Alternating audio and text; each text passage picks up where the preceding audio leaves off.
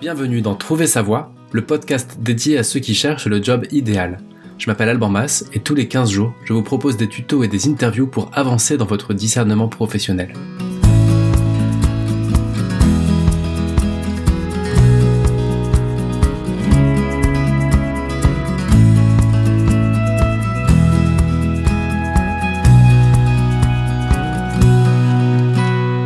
Bonjour à toutes, à tous, bienvenue pour un nouvel épisode de Trouver sa voie. Aujourd'hui, au micro, nous avons Mathieu Perrault, devenu skipper pro en à peu près 4 ans.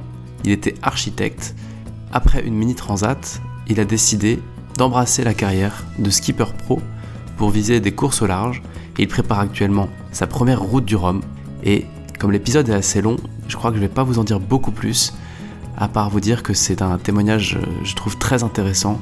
On a beaucoup de parallèles à faire entre la reconversion professionnelle, la recherche de travail et le projet, les projets que Mathieu a menés pour devenir skipper pro.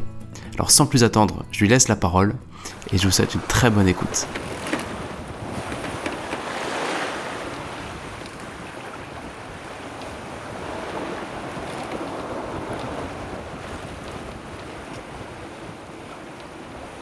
Salut Mathieu. Bonjour. Merci de prendre le temps de parler de alors euh, ta reconversion oui et non, mais de ton parcours pro dans la voile à partir de ton boulot d'architecte. Ouais, je pense qu'on peut dire reconversion. Reconversion carrément. Bah, je, ouais, ouais, j'envisage ça comme un autre, euh, un autre boulot à part entière. ok. Euh, on va peut-être juste rappeler le fait que tu es déjà passé au micro d'un autre podcast et que c'était super intéressant, le, le podcast Mon job et ma passion. Et, euh, et pour ceux qui nous écoutent, bah c'est c'est déjà hyper riche. Je sais pas trop ce qu'on va pouvoir raconter de plus parce que euh, tu parles de comment tu euh, comment tu t'y es mis en fait, euh, comment tu as comment t'as démarré. Tu parles beaucoup des bateaux, des circuits, du sponsoring, de la réalité de, des, des courses. Et euh, et donc c'est c'est hyper intéressant dans cet épisode. Je te propose qu'on qu'on essaie de- d'être focus sur euh, le côté de transition pro. Tu vois, ce côté métier, euh, vie pro, comment on fait ses choix professionnels, euh, et qu'on laisse un petit peu plus de côté la partie euh, euh, course, voile, gestion de projet que tu as déjà bien défriché au micro de euh, ma passion et mon job. Ouais, mon job, ma passion, en, tout- Yes. en somme de joie vert. Yes, ça te va? Super, très bien. Top. Par où démarrer? Moi, je te demanderais bien de bah, de raconter à nos auditeurs qu'est-ce que tu faisais avant, et puis euh, comment t'as mûri ta réflexion? Euh, alors avant, j'étais architecte, et ce qui était déjà un boulot passion. J'étais clairement passionné d'architecture.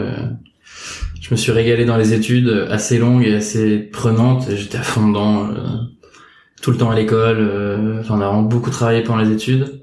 Fait des stages où on bossait jusqu'à 3 heures du mat et, et bossé un peu trop. Peut-être même, euh, ouais, c'est- peut-être un peu trop. Ça finit par euh, un peu me peser. Et attends, et comment t'avais décidé de faire ces études d'architecture et de te lancer là-dedans au début? Euh, j'ai toujours aimé créer des choses. Euh, concevoir un truc et le fabriquer, ça a toujours été un, euh, ouais, une passion. J'ai toujours passé ma vie dans l'atelier à la maison, etc. À fabriquer des petits objets, à réparer des trucs, etc. Du coup, je m'orientais un peu plus, je pense, vers de l'ingénierie.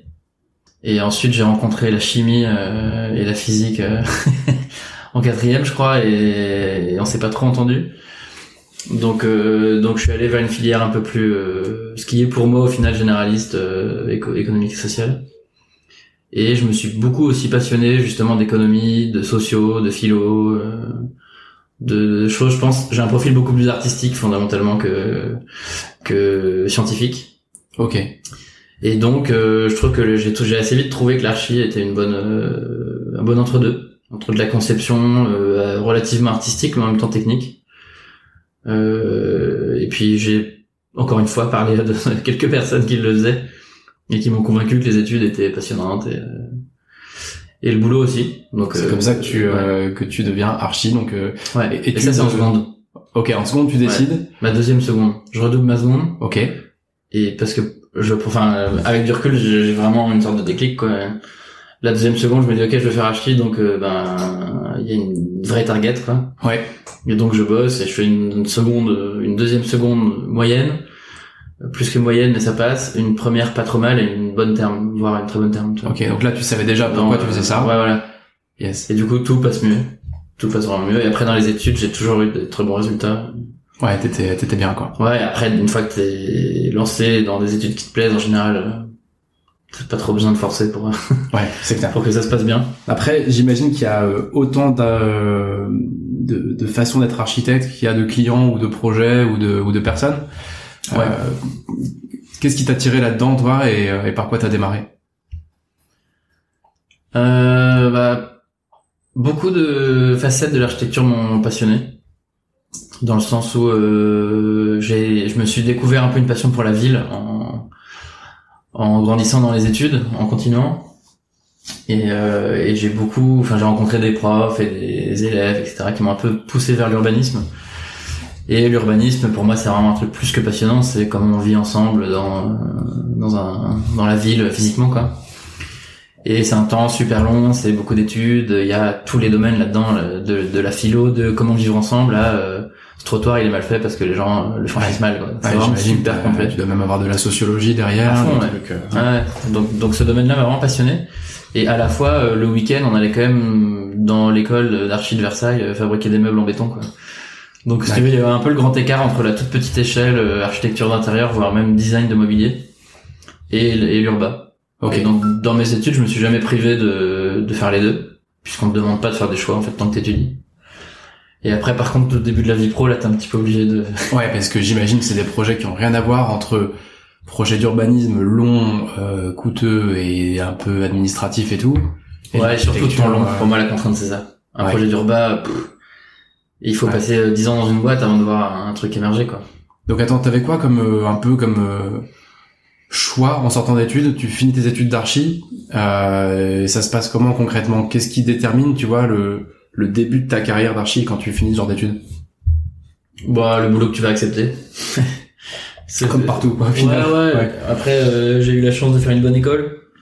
Euh, l'école de Versailles qui est quand même assez assez bien réputée, même si euh, je pense que c'est plutôt la façon dont tu vas dedans. euh, il y a forcément un peu réseauté, etc. pour trouver du boulot. Et il se trouve qu'en sortant de l'école, on me propose du boulot. Ok. euh, via un ancien de l'école avec qui je m'entendais super bien, euh, qui me dit tiens si tu veux on a une petite mission là, c'était de l'intérieur, de l'intérieur un peu luxe. Si je comprends bien, t'as l'urba, euh, plus public, plus de gros projets, et l'intérieur, plus privé, plus... Ouais, et avec des entre-deux, hein, mais euh, euh, en sortant de l'école j'étais quand même un peu convaincu que l'urba à grande échelle c'était compliqué, Ok. parce que j'avais déjà en tête d'être à mon compte un jour. Je me, je me voyais pas du tout bosser toujours, enfin toute ma vie dans une agence. Et or, j'ai bien vu que c'est des projets qui sont très longs, très politiques, longs avant d'accéder à la commande euh, publique. Ouais. Je vois bien les boîtes dans lesquelles j'ai bossé, les gars, c'est, euh, ils consacrent une grande partie de leur vie, euh, perso également, euh, à être toujours dans les bons meetings, à anticiper les changements de bord politiques d'une certaine commune, à, voilà. Donc là, Ouais. et là, pour le coup, ça c'est vraiment pas un domaine qui me, Ouais, et puis, me passionne. si- enfin, dans ce, dans ce que tu dis, j'entends que t'avais une appétence aussi pour des projets un peu euh, concrets, avec des timings euh, à Ouais. échelle humaine, quoi. Oui, oui, j'aime bien voir les choses se faire, c'est clair. Ouais. Après, euh, typiquement cette agence euh, dans laquelle j'ai bossé à Paris, aujourd'hui ils sortent des projets, ils ont ils ont redessiné un quartier parisien quoi. Ok. Et là le projet il est en construction. Ils ont donc pensé le quartier quand j'y étais, c'était déjà lancé depuis plusieurs années.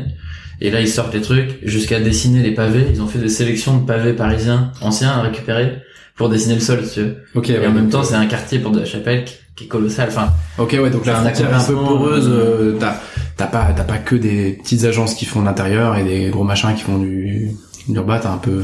Ouais, c'est quand même des grosses machines, hein, les boîtes Ouais. d'urbain. Euh, ouais. Et après, bah, donc j'avais quand même plutôt en tête de, enfin, j'ai- j'ai- je cherchais pas encore vraiment qu'on m'a proposé le truc, quoi. Ok. Donc j'avais pas bien déterminé le, Tu démarres sur des plans euh, privés pour des maisons un peu luxe. ouais, la rénovation d'un énorme hôtel particulier. euh, Ok. Donc un gros projet, mais qui reste un projet d'intérieur, enfin de- d'architecture.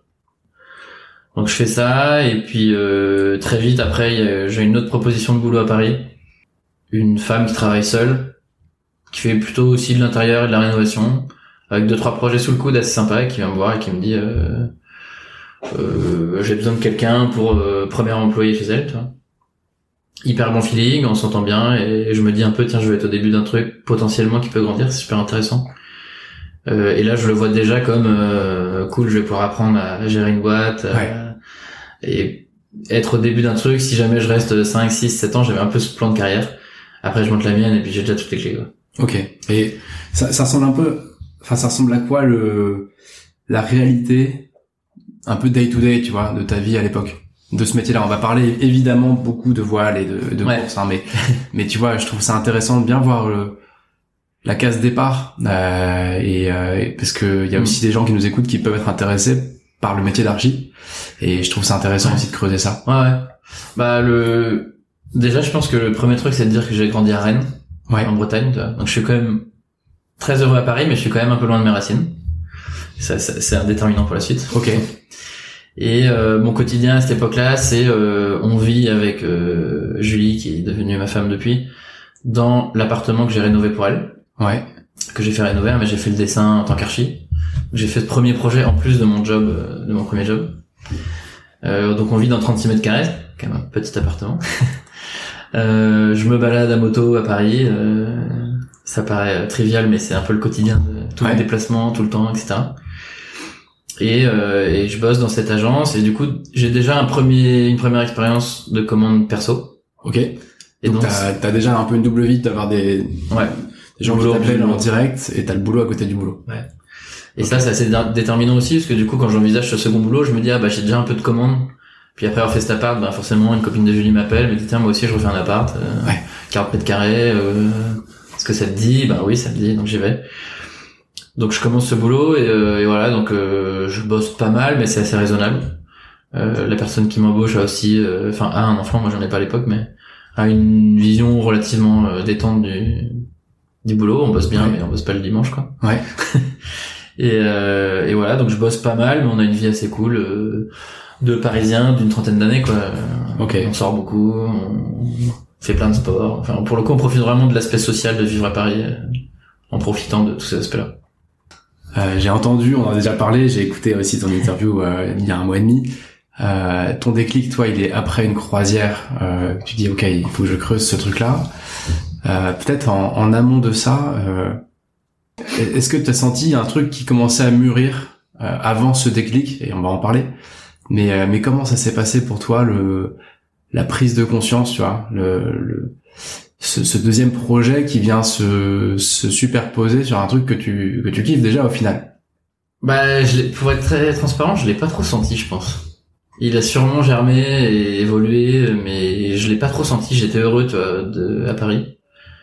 On a même un projet avec mon frère et un pote d'acheter une baraque en dehors de Paris, euh, une, une- une grosse baraque où on laisserait la clé sous la pierre euh, pour que tout le monde aille, aille s'aérer un peu le cerveau le soir, le week-end, tu vois, euh, un peu la caution de vivre à Paris, quoi. S'acheter un grand jardin en dehors de Paris. On avait fait des visites et tout. euh. Ok, ouais, je me projetais un peu quand même. T'as vraiment ta vie, tu te projettes là-dedans, quoi. Ouais. Après, je savais bien que je reviendrais un jour euh, vers l'ouest. Euh, mais on s'est dit ça, et puis on s'est dit, bah, tant pis, si on reste 5-10 ans, on la garde, puis on la vendra. Enfin, on se projetait quand même un peu, ouais.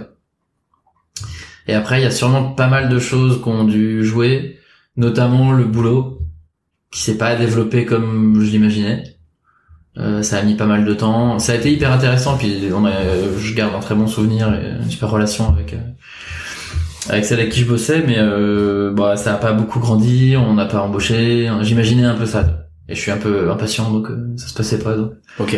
j'avais quand même un peu un sujet où je me disais oh là là ça ça se passe pas comme prévu. Qu'est-ce que je fais? Est-ce que je reste? Est-ce que je monte mon truc tout de suite? Est-ce que Ok, ouais, tu commences à, à être dispo pour euh, de nou- un nouveau projet Ouais. euh, sans vraiment en avoir conscience non plus, quoi. Ouais, et puis et puis mine de rien, si je cherche une maison pour euh, aller m'aérer un peu l'esprit euh, à la campagne en dehors de Paris, c'est que j'ai un besoin de Ouais. ça. C'est sûr qu'il y a des moments où je sature. Quand je rentre chez moi, chez mes parents à Saint-Malo ou, ou ici à Pornichet, je vois la mer, ça me fait un bien fou. Quoi. Et ça, je me rends compte. On organise beaucoup de week-ends. On part avec des potes de Paris. euh, on loue un van et puis on va dans les maisons des uns et des autres où on peut. Donc on a ce besoin quand même de. Je pense qu'on pas les gens qui ont grandi à Paris. Quoi. Ouais. Euh, C'est, pour eux, ça c'est les vacances. Moi, c'est le week-end. Ouais.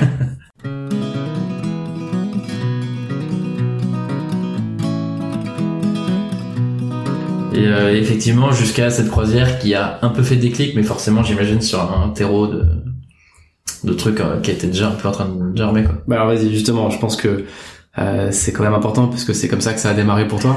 Alors, euh, euh, on va peut-être le faire un peu en accéléré parce que comme tu as déjà Mm. tout développé, on va pouvoir aller explorer d'autres trucs après, mais peut-être prendre quand même un moment pour voir comment tout ça, ça s'est déroulé pour toi. Donc effectivement, on fait une croisière en Bretagne, euh, à Saint-Malo, enfin au départ de Saint-Malo.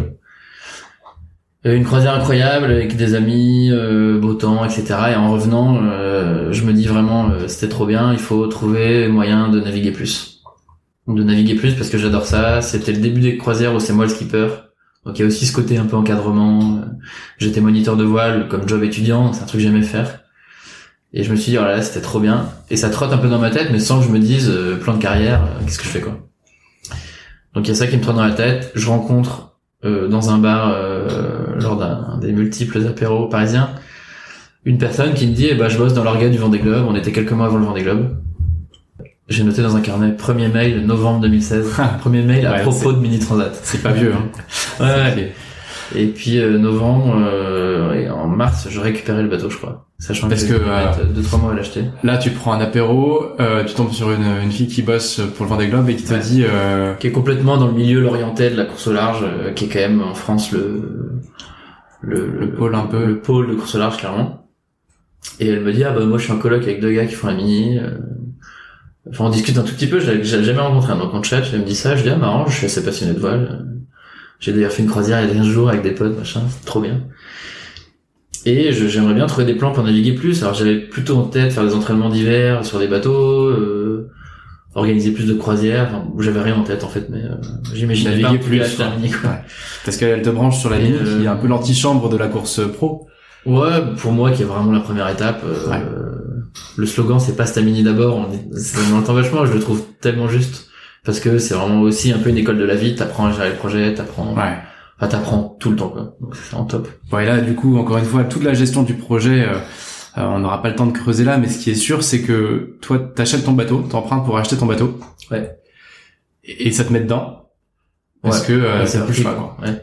Ouais. Donc c'est pour ça que je te dis, c'est pas, j'ai- j'ai pas le sentiment que ce soit un truc super mûri. Euh, en tout cas, pas dans le temps. Ça a jamais été irraisonné parce que quand elle me dit ça, je scrute les sites internet, les réseaux sociaux, je m'abonne à quelques pages de skipper à qui je finis par téléphoner en leur disant bah comment t'as fait, euh, voilà. C'est un milieu super bienveillant la mine, les gens te transmettent en fait, te disent bah moi j'ai fait ça, je bossais là, t'expliques vraiment sans te mentir quoi. Dans la catégorie d'au-dessus, c'est un peu moins vrai je pense.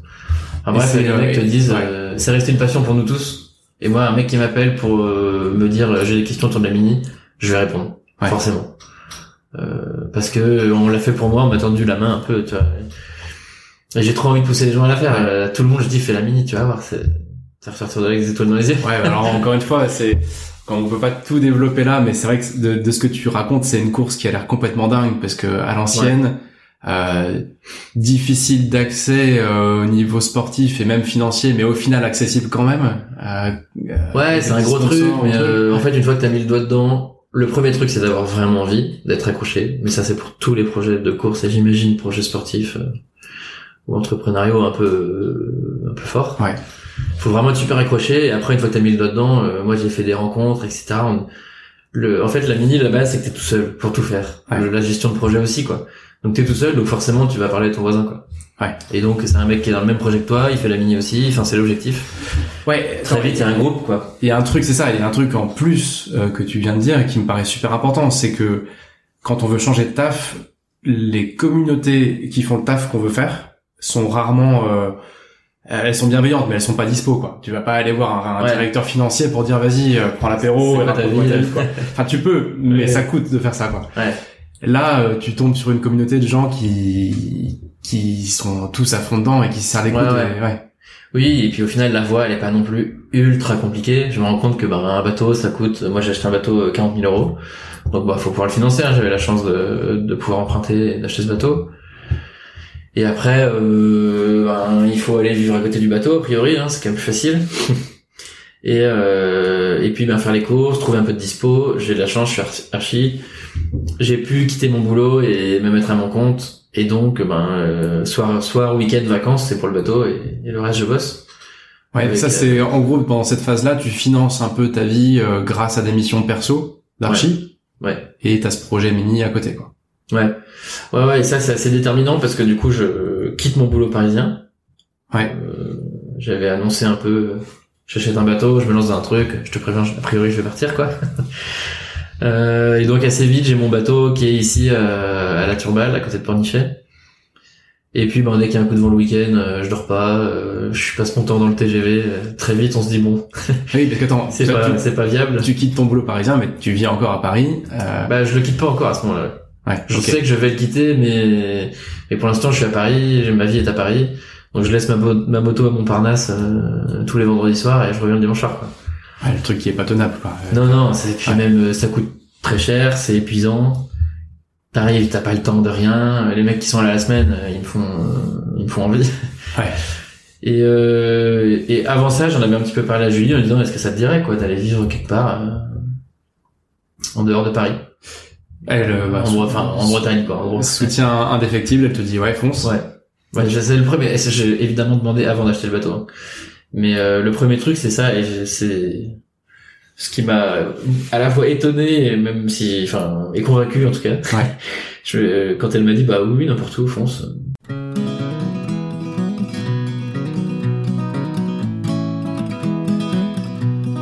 Parce que le flip pour tout le monde, c'est toujours la partie financière, c'est de dire bah euh, après tout, euh, ouais, évidemment que le projet me botte, mais comment je finance tout ça? Comment t'as pu euh, un peu te rassurer là-dessus avec notamment ton boulot d'archi? Tu vois, en, en quoi ça a aidé ou pas d'avoir la capacité à facturer tes propres missions et tout là-dedans? Ma question est super mal tournée, mais tu vois, euh, c'est Co- Comment j'assure mes arrières, quoi, en gros? bah, en gros, c'est toujours le truc qui, qui bloque, quoi. Euh, Quand on a une envie, on se dit, ouais, mais est-ce que je vais pouvoir en vivre? Ouais. En plus, la mini, c'est pas encore un circuit pro. Euh... Non, très difficile d'en vivre. Et je donc- savais que j'en vivrais pas. Il faut réussir à le financer, Ouais. mais tu ça me paiera pas de salaire, ça me paiera pas ma vie à moi, quoi. Donc je peux financer les coûts, amortir un peu le bateau, euh, enfin amortir le bateau à peine, mais Ouais. ouais, payer les nouvelles voiles, les bouts, euh, m'acheter un bon ciré, etc. Quoi. Et comment comment t'articules ça? Parce que si tu bases ton boulot, enfin si tu si tu quittes ce job, tu te retrouves avec euh, ta vie ici, euh, ton bateau. Enfin, il y a un autre accélérateur dans ce projet qui a fait que je suis parti un peu plus vite que prévu de Paris aussi. C'est qu'à ce moment-là, on me propose un gros boulot ici. Yes, ok. Euh, on m'appelle en me disant euh, tiens j'ai une construction pour toi est-ce que ça t'intéresse? Un gros truc assez ambitieux euh, construire une salle d'escalade à Pornichet euh, plus un truc qui me bottait bien Yes. donc je me dis ben parfait là c'est la voie royale Euh, j'ai un boulot là-bas je peux être a priori à plein temps sur ce projet donc j'ai même pas besoin d'en chercher d'autres euh, faut y aller quoi enfin là il y a, y tout ouais, ouais. qui s'aligne un Oui, petit en peu fait, euh, ce, ch- ce chantier-là, euh, enfin ce projet-là. il me faisait vivre, je pense. Il me faisait vivre. Euh, mes parents avaient une grosse maison, euh, enfin une maison pour pouvoir m'accueillir à Pornichet, où ils vivent pas. Ouais. Euh, Julie avait des accroches à Pornichet. Bon, c'était, il y avait un pôle en train de se créer euh, dans le coin. ok. Euh, ok, bon. T'as une fenêtre de tir, quoi. Ouais. Euh, Et donc on a réfléchi euh, bien, mais peu. Et on est parti assez vite en fait. On a tout Ok. mis dans la voiture. Au début, on a loué l'appart à Paris, en se disant, euh, on n'est pas à l'abri de revenir dans un an parce qu'on se rend compte qu'on a fait une bêtise. On l'a loué un an, on s'est installé un an dans la maison des parents, qui sont bien sympas. Et au bout d'un an, euh, on a acheté une maison ici. Quoi. Ok. Donc là, on s'est dit, ok, on vend l'appart, euh, on, on est bien ici, on a envie de rester là. Mais on avait quand même, tu vois, ce, le mini, je peux le revendre. Euh, À tout moment, on peut faire machine arrière. Tu vois ce que tu nous racontes là Je fais une petite digression parce que ça, me- ça me parle doublement. Déjà, c'est intéressant en soi, et je trouve que ça illustre bien un truc que, que moi j'essaie de un peu de pousser, tu vois, dans, dans ma méthode d'accompagnement et dans les bilans et tout ça.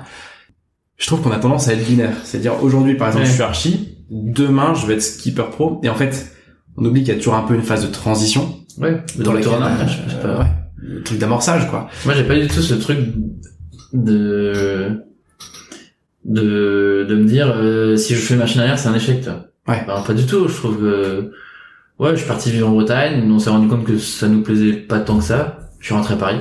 Je vois pas où est l'échec, quoi. Ouais. C'est pour ça qu'on se disait bon bah T'as, t'as, t'as ce, t'as ce côté, de- en fait, tout, tout est une continuité. Il n'y a pas d'échec, c'est juste une continuité. T'as un deuxième truc qui, pour moi, euh, est de dire, en fait, quand t'es juste archi, que tu vis ici grâce à ton chantier, euh, t'as pas la casquette officielle skipper pro, t'es pas connu encore, euh, t'as t'as pas encore beaucoup de bouteilles. Comme quelqu'un, je transpose un peu, mais comme quelqu'un qui se dit ok, je veux partir sur ce job-là, mais je suis personne aujourd'hui. Et je trouve qu'on a toujours tendance à attendre d'avoir toutes les formations, toutes les accréditations et le salaire qui va avec, avec un CDI ou Ouais. une boîte qui tourne pour dire ça y est, je suis le truc. Et en fait, il y a un moment où pour être quelque chose, il suffit de faire ce quelque chose. Quoi. Le mec qui veut être photographe, bah ici il prend des photos, il est photographe. Le mec qui veut être skipper, Ouais. il fait la mini, de facto il est skipper. Ouais, ouais, je suis. Et je trouve ça illustre bien ça, tu vois, euh, de dire bah t'as pas, euh, c'est pas un truc binaire de euh, t'es skipper ou t'es architecte. T'es architecte et là pendant ce projet-là, tu te retrouves sur ton bateau et tu vis une vie de skipper pro avec une gestion de projet, Ouais. avec euh, une régate. Et ça, me- ça me parle vachement ce que tu dis là. Ouais, ouais, bah nous on a effectivement toujours envisagé le, le fait de d'avoir un retour en arrière, euh, de, de se dire, bah, je suis pas en train de changer de vie, juste euh, je change un peu mon quotidien, mes Ouais. habitudes, je déménage, etc. Oui, mais je reste, euh, je reste moi-même, j'ai toujours la même formation, je me sens toujours archi, tu vois. Juste là, je le pratique plus maintenant, mais ça m'a, je regrette, en rien, je regrette cette formation, cette expérience. euh, Je trouve que ça m'a. Je suis sûr que je gère mes projets de course au large euh, comme je les gère parce que cette formation m'a aidé à, à le Ouais. faire, à, à le faire comme ça. Ouais, en tout cas, à ce stade-là, au stade mini, la voile, c'est un projet, euh, c'est un projet, quoi. Enfin, je veux dire que c'est une C'est un gestion projet, de projet, quoi. comme les autres projets d'archi. Ouais, Généralement, je te, je crois que je te l'avais raconté la dernière fois, mais t'as le classeur euh, projet salle d'escalade, le classeur extension machin, et le classeur euh, mini 3 C'est Ouais. un même classeur noir, les mêmes intercalaires quoi. Ça, euh, pour la mini, je l'entends bien, surtout parce que c'est euh, un budget euh, restreint, que c'est euh, hyper chaud, mais c'est jouable euh, en solo. Ouais. Mais est-ce qu'il y a un moment où le truc euh, s'emballe un peu et où ça devient un peu plus un métier et un peu moins un classeur euh, euh, parmi tous tes projets, tu vois, dans ta vie, quoi? En fait, sur la mini, pas tant que ça. Ok. Pas tant que ça, à part en temps. Évidemment, il y a un moment où euh, la première saison, j'ai j'ai pris en gros du sans solde euh, quasiment toute la saison. Donc la saison, faut c'est le début du printemps jusqu'à la fin de l'été quoi. Ok. Donc là, il y a beaucoup de courses qui s'enchaînent. Il y a un vrai objectif de qualification sur la mini transat, donc il faut faire des 1000 en course. Il faut pas rater une course, etc. Donc là, je m'étais un peu mis à plein temps. Et le gros luxe que j'avais, c'est de pouvoir gérer quand même un peu les projets. Tu Ah, frigo, je passais bossais- quelques coups de fil et, et gérer Ouais. le truc, quoi. Entre deux bords, t'envoyais un mail. Alors, on n'a pas de téléphone en bateau au mini, mais, mais ouais, entre deux courses, par contre, ouais, j'envoie Ouais. trois mails et, et voilà, je peux, je dirais comme ça. Ça, c'est évidemment un luxe. euh. Enfin, c'est à la fois super, à la fois un peu handicapant. C'est vrai que les mecs qui bossent dans des boîtes, euh, je donnerai pas de nom du coup, mais en général peuvent bosser un peu le projet mini en plus du boulot. Ouais, quand Sur une, sur une journée de boulot. dans une boîte plus corporate, euh, Ouais. un peu plus planqué forcément. Ouais, voilà. Quand tu bosses pour toi, ben si tu bosses pas, euh, tu bosses pas. Donc, c'est pas très intéressant. Donc euh, ouais, ça avait des avantages et des inconvénients, mais euh... mais non, je pense que c'est resté un projet parmi les autres. Ok. Après, je me suis assez vite rendu compte que il avait l'étiquette numéro un, quoi. C'est le projet, lui, il a pas le droit de foirer. Je, je mets trop d'amour dans ce truc. euh, Je suis en train de vraiment m'éclater à faire ça. Je me rends compte que mini, bah, c'est trop bien. euh, euh, je m'éclate quand j'apprends des trucs tous les jours. On met en place euh, la prépa physique, la prépa sportive. euh, je fais plein de rencontres. On a créé Spol à la Turbale, euh, qui était un peu en train de germer quand je suis arrivé. Et au final, tous on s'est structuré pour euh, créer l'association, trouver le coach. Enfin, vraiment, il y a, y a- y a de l'émulation de dingue, quoi. Ouais. Donc c'est trop bien. Mon boulot d'archi, forcément, il est, il est là, mais je peux pas me consacrer à 100%. Ouais, donc c'est un peu au forcément, second plan forcément, quoi. Ouais, et puis bah, forcément, du coup, je m'y retrouve un peu moins. Je me dis ah ouais, les projets, euh, j'aurais dû mettre plus d'implication. Donc bon, ça, ça, je l'apprendrai un peu après, mais le fait de pas être à 100% dans ce que je fais va finir par me peser et dans le mini et dans le, la voile et dans l'archi. Et donc, euh, donc je gère la mini comme ça, euh, la deuxième saison, donc je bosse en plus. Donc j'ai un peu moins de dispo pour euh, passer du temps sur les villages de course, etc. Mais ça le fait quand même, même si je trouve ça un peu dur, ça le fait quand même. Et, euh, et je pars faire la mini en sachant que j'ai du boulot en rentrant. Donc je me dis, euh, je suis archi, je reste archi. Quand je Mhm. rentre, je retourne au boulot. Après, avant de partir, je sais que je veux faire un autre projet.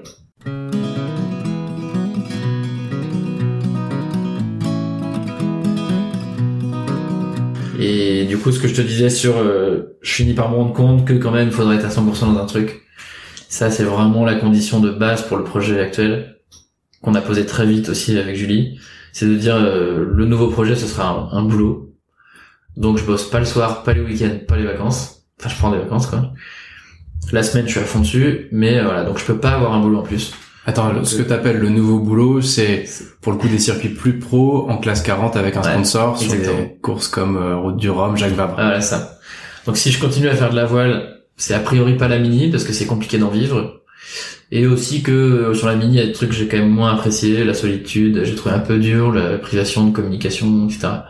Je- Ça m'étonnerait pas que j'y retourne un jour, mais euh, mais j'ai quand même trouvé des aspects un peu durs.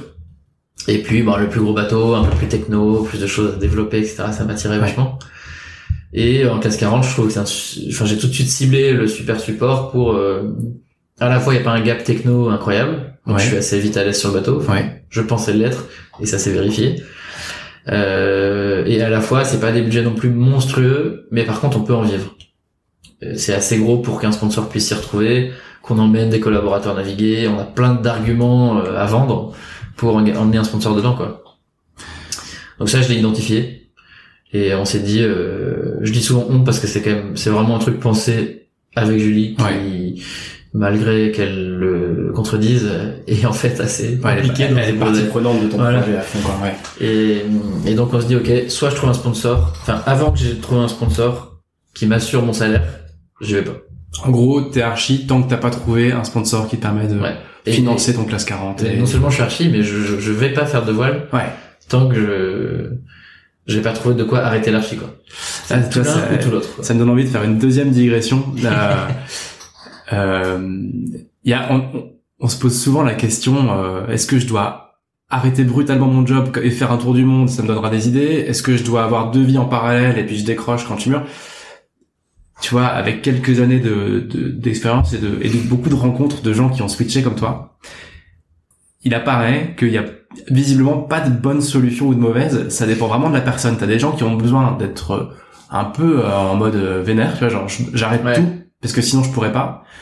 Des gens comme toi ou moi je me retrouve là-dedans aussi qui vont dire attends, moi c'est j'ai besoin de sécuriser le truc, sinon no go et je lâche pas tant que j'ai pas sécurisé. Et t'as d'autres personnes qui vont pouvoir vivre pendant 20 ans une double vie euh, et ça leur va aussi. Ouais. Donc j'ai l'impression qu'il n'y a pas de bonne règle là-dessus. Mais Non, je pense pas. Bah c'est avant tout un truc un peu perso, hein, faut se Ouais. connaître. et- ça dépend de tes contraintes aussi, de plein de trucs. Non, moi je suis, je suis, je savais que j'étais un peu à 100%. J'ai du mal à, à faire deux trucs en même temps. euh. Puis là, bah forcément, il y a un projet qui m'a plus passionné, vraiment passion quoi. Même si l'archi c'était un peu de la passion, hein, mais là, bah il y a non seulement de la passion, mais il y a aussi, euh, c'est un peu, euh, pour moi, c'est un sport de glisse quoi. Ouais. J'ai toujours été beaucoup passionné de sport de glisse. Donc euh, ça, ça, ça a pris le pas quoi, clairement. Mais par contre, effectivement, j'ai acheté mon mini début 2017. Donc premier mail, je demande une info à quelqu'un en novembre 2016. Ouais. Et là, je suis pro de la voile depuis novembre euh, 2021, quoi. Pro, ça veut dire que t'as trouvé un sponsor et un je bosse plus Ouais. en tant qu'archi mon boulot, c'est de faire ça, quoi. Ok. Donc il s'est quand même passé euh, un peu de temps. Ouais, toujours ce, toujours ce truc-là de se dire, on a toujours l'impression que la réflexion va prendre trois plombs mais l'action va se faire vite. C'est tellement l'inverse. C'est genre. euh, Ouais, non, oui, oui. Mais après, euh, comme tu disais tout de suite, moi j'ai vraiment fait les deux en même temps. On a pris le temps de se dire, euh, est-ce que c'est bien, est-ce que c'est viable, c'est quoi le projet de vie? Tu vois, maintenant j'ai euh, presque deux enfants. Ouais.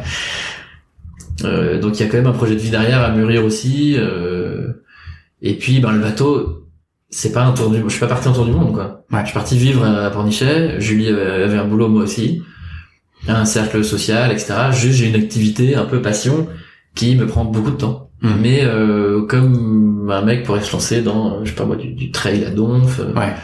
du judo, enfin n'importe quoi quoi. Ouais. Euh, Et au bout d'un moment, tu, je pense que beaucoup de gens qui font des sports un peu euh, ou des activités un peu prenantes se posent forcément un peu la question d'en vivre, quoi, de se dire tiens est-ce que j'en ferais pas mon boulot? Donc bah ouais, on se posait la question et on s'est rendu compte que c'était possible. C'était jouable, ouais. Ouais. Et après, je dis pas que je le ferai toute ma vie, hein, j'ai Ouais, ouais. aucune idée. euh.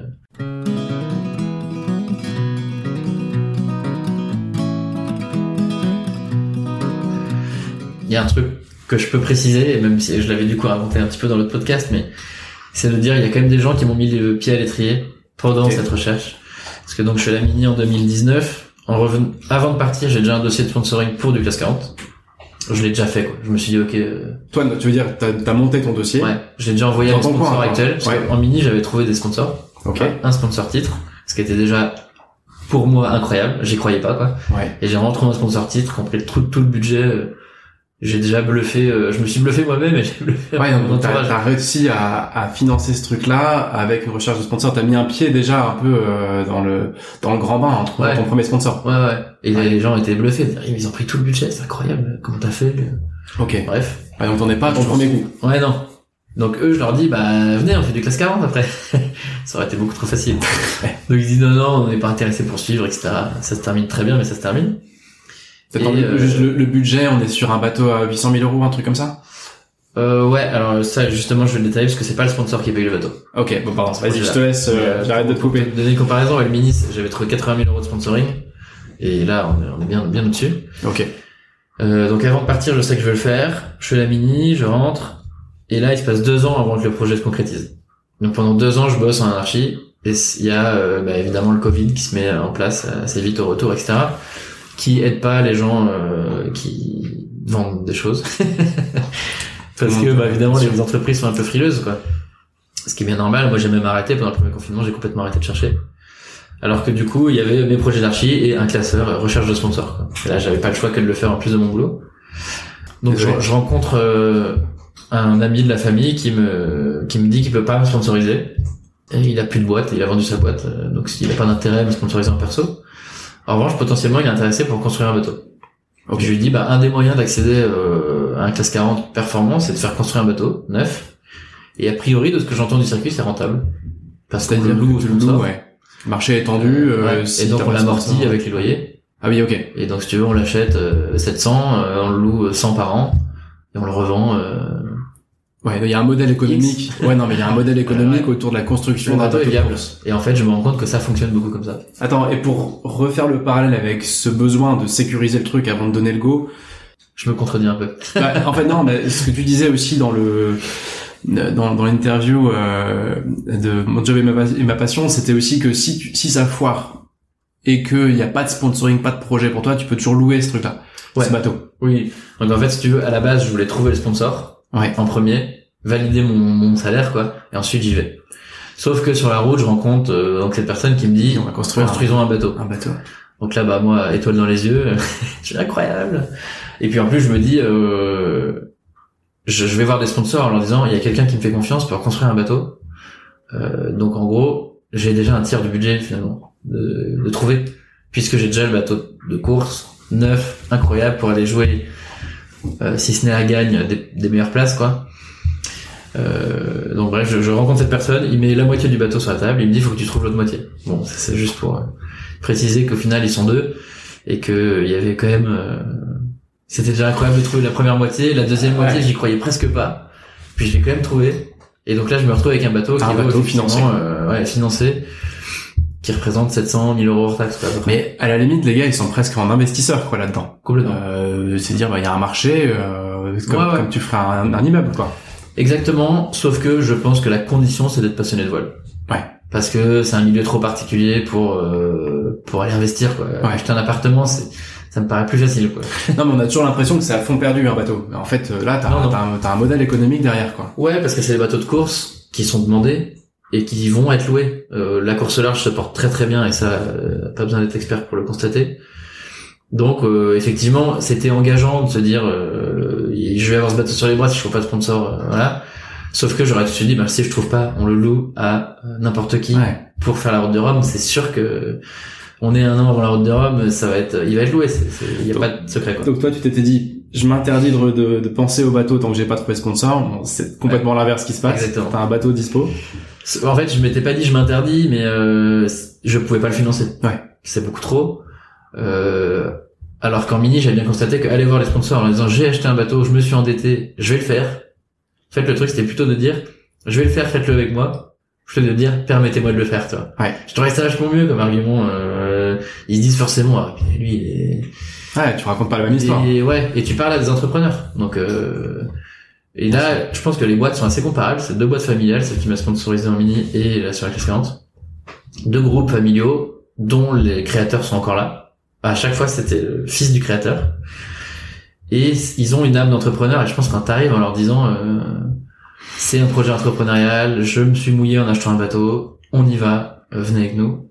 C'est quand même vachement mieux que euh, aidez-moi à accomplir mon rêve quoi. Mais tu sais, même en dehors de d'une culture d'entrepreneuriat, d'entrepreneur, de voileux et tout, ce que tu dis, ça me parle vachement parce que quand tu commences à réseauter pour un nouveau projet, t'as deux écoles. Soit tu te pointes en disant salut, je suis au chômage, est-ce que t'aurais pas un taf? Ouais. Soit tu te présentes en disant salut, je suis passionné par ce que tu fais, est-ce qu'on se boirait pas une bière? Ouais. Et je veux dire, c'est et moi, j'y- moi j'y vais de toute façon parce que moi ce truc-là m'intéresse, je m'y intéresse, etc. Un jour ou l'autre, je réussirai à contribuer à ce, ce truc-là. Et du coup, tu te positionnes comme un, un égal de la personne que tu rencontres et non pas en, en, à mendier un taf ou un bateau, quoi. Ouais. Et tu dis, moi j'y suis. Est-ce que vous y êtes aussi, quoi? C'est un Ouais, peu ça ouais, que je comprends. C'est moi j'en suis et vous, quoi. Et, et je trouve qu'il y a un parallèle intéressant euh, avec un épisode qu'on a déjà enregistré euh, avec euh, Jean-Baptiste qui, qui racontait comment euh, ne pas euh, quémander le truc que tu veux aller chercher, mais déjà être en chemin et Ouais. déjà concrétiser des trucs et dire bah moi j'avance et les gars vous êtes avec moi ou pas quoi. Enfin c'est Ouais, pas la même histoire que tu racontes. Ça, Après- c'est- ça illustre bien. Toujours euh, baqué quoi. Parce que je peux déjà j'ai pas de fonds perso donc je peux pas euh, laisser de plumes sur la route sinon je vais me retrouver euh, sans rien. Et là pour le coup ben on commence à avoir acheté une maison, on a un enfant, euh, je je peux absolument pas me permettre de de laisser des fonds perso dans cette histoire donc c'est un projet pro. Et après euh, un bon avantage aussi là-dedans c'est que les deux personnes qui me permettent enfin qui financent la construction du bateau un est un ami de famille de longue date que je sais euh, presque euh, un peu paternaliste avec moi quoi il, me prend un peu sous son aile Sous quoi. son aile, ouais. et l'autre j'ai rencontré beaucoup plus récemment mais un peu le même profil euh, ce deux deux personnes qui ont géré et développé des grosses boîtes et revendu et qui ont donc un- une vision entrepreneuriale terrible et ils m'ont tout de suite dit euh, nous on vient avec toi parce qu'on a envie de vivre le truc par procuration ça nous intéresse on est passionné de bateau euh, fais-nous vivre ton truc on va vivre avec toi ça va être trop bien et en plus euh, on t'aide on va te conseiller à pas faire de boulettes à bien faire ton euh, ton Ton prévisionnel ouais. etc quoi donc euh, il y a un il y a un vrai truc assez rassurant de se dire euh, ok ils sont avec moi ils vont m'aider en allant voir les sponsors j'ai fait une slide sur je suis pas tout seul Ouais. euh, Il y a deux entrepreneurs derrière moi qui ont de la bouteille, qui ont mis euh, des sous sur la table et qui me font confiance. Et ça, je pense que ça a vraiment beaucoup joué. T'arrives pas de nulle part quoi. Non. Et je pense que ça donne vachement d'appui. Et, euh, et on l'a fait, on l'a, on a poussé ça. Ils sont, du coup, il y a une, une entreprise qui finance la construction du bateau. Et moi, je crée une entreprise pour trouver des sponsors et financer l'exploitation du bateau, en fait. Et j'ai, je les ai associés les deux à mon entreprise. Euh, ils sont là à titre conseil, hein, mais ils, ils me conseillent surtout, quoi. Dès que j'ai un problème, je les appelle. euh, Et c'est vrai que c'est super riche. Et j'apprends des choses tous les jours avec des, des gars qui ont, euh, je sais pas combien de dizaines d'années de boîte. Euh, T'as t'as encore un, T'as beau dire l'expérience. Ouais. Mais tu vois, il y a plein de parallèles. C'est pour ça que je suis content qu'on discute. C'est que ça aussi, il y a un parallèle à faire évident avec le fait de pas rester dans son coin et son ordi, quoi. Tu Ah peux ouais, faire ouais, le non, truc avec ton PC sur ton canapé, euh, euh, où tu peux t'entourer, avancer, rencontrer. Et t'as- les gens, fondamentalement, les gens aiment bien aider, quoi. Euh, Ouais, dès, dès lors, puis- c'est dès lors que Aider et partager. Et ne serait-ce que partager, quoi. Ouais. De dire, bah, moi j'ai fait ça, je te raconte.